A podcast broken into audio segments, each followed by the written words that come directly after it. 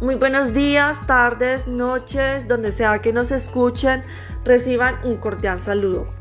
Este es el podcast sobre Derecho y Nuevas Tecnologías y US Digital. Somos estudiantes de la Facultad de Derecho, Ciencias Políticas y Sociales de la Universidad Libre Seccional Socorro.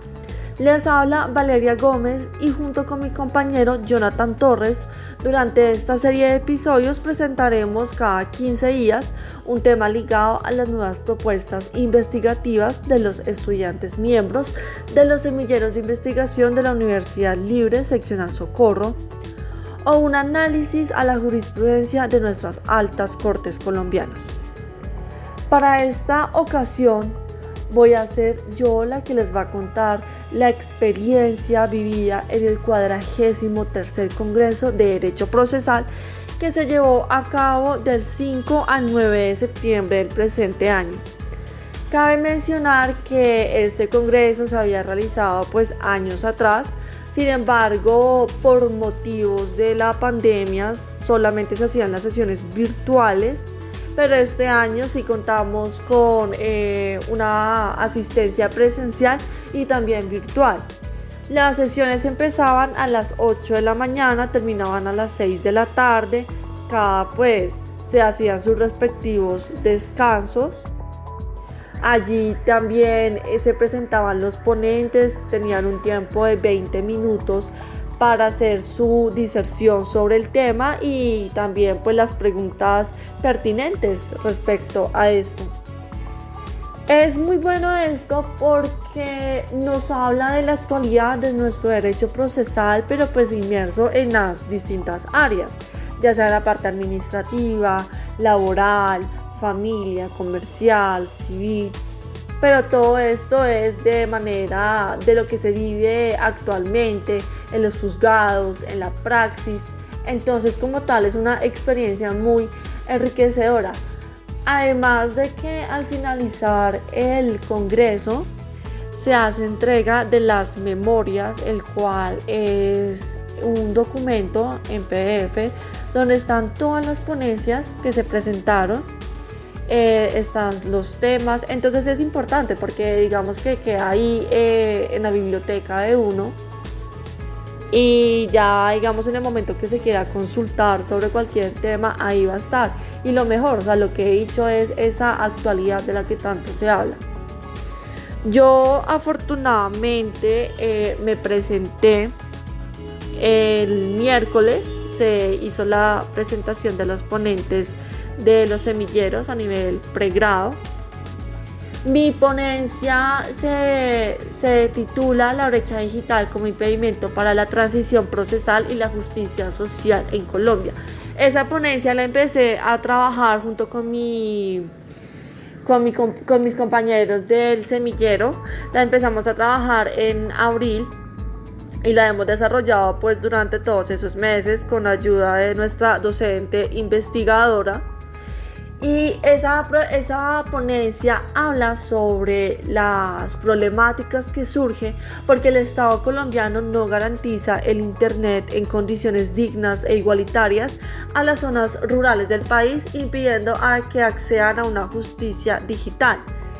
La importancia que vimos en ese estudio era que por la brecha digital se ve aún más limitado el acceso a la justicia en Colombia lo cual se estaría obstaculizando la transición procesal y ralentizando la efectivización de los derechos sustanciales de quienes acuden a la Administración de Justicia.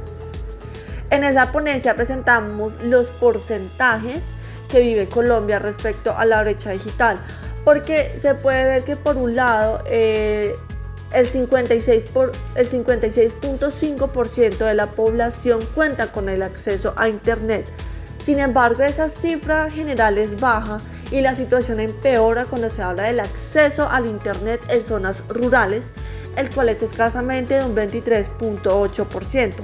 Es ahí donde está la brecha que existe entre las grandes ciudades y las cabeceras municipales respecto a las zonas más apartadas del país.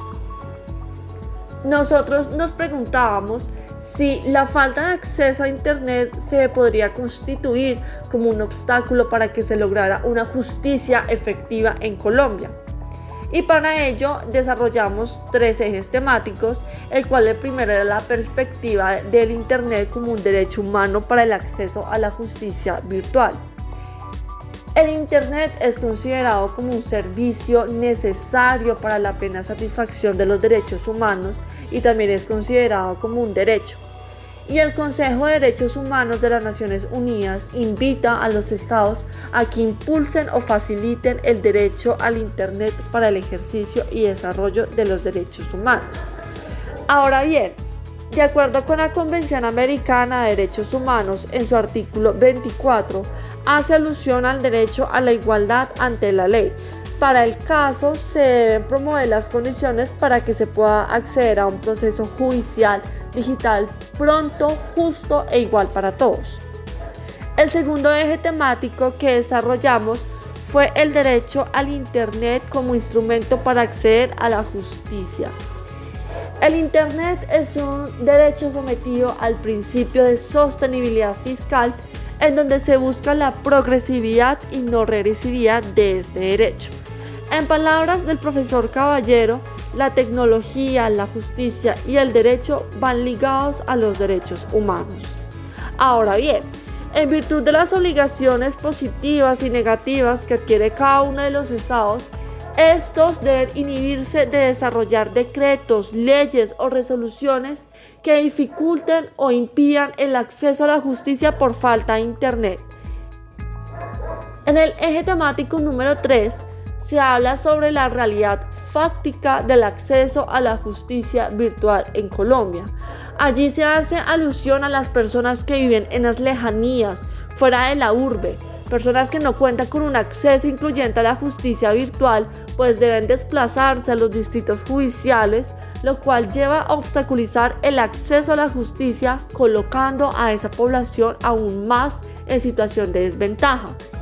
Y es aquí donde surge una pregunta y es, por medio de la ley 2213 del 2022, en el cual las actuaciones procesales se pueden realizar de manera virtual, sin embargo, las personas que se les dificulte lo pueden hacer de manera presencial. Pero, ¿qué pasaría en caso de que se vuelva a presentar una emergencia sanitaria de igual o peor magnitud que el COVID? ¿Qué pasaría con este grupo social para que puedan acceder a la justicia? Por eso desde nuestro semillero damos una serie de recomendaciones, el cual primero está la prestación del Internet de cobertura abierta y competitiva para brindar un acceso a la justicia virtual. También incentivar y acompañar los procesos de alfabetización social y comunitaria para el uso de las TIC y la navegación por Internet para llevar a cabo diligencias judiciales capacitar ampliamente a los funcionarios jurídicos para la prestación de servicios bajo una modalidad virtual. Y por último, implementar estrategias innovadoras que permitan optimizar las herramientas y recursos disponibles para la prestación del servicio con los mejores estándares de calidad en la página de la rama judicial. Como conclusión de la, de la investigación, sea que el Internet está inmerso en el siglo XXI, está inmerso en todas las áreas y ámbitos profesionales. Por eso es considerado como una necesidad, un servicio y un derecho que la sociedad demanda.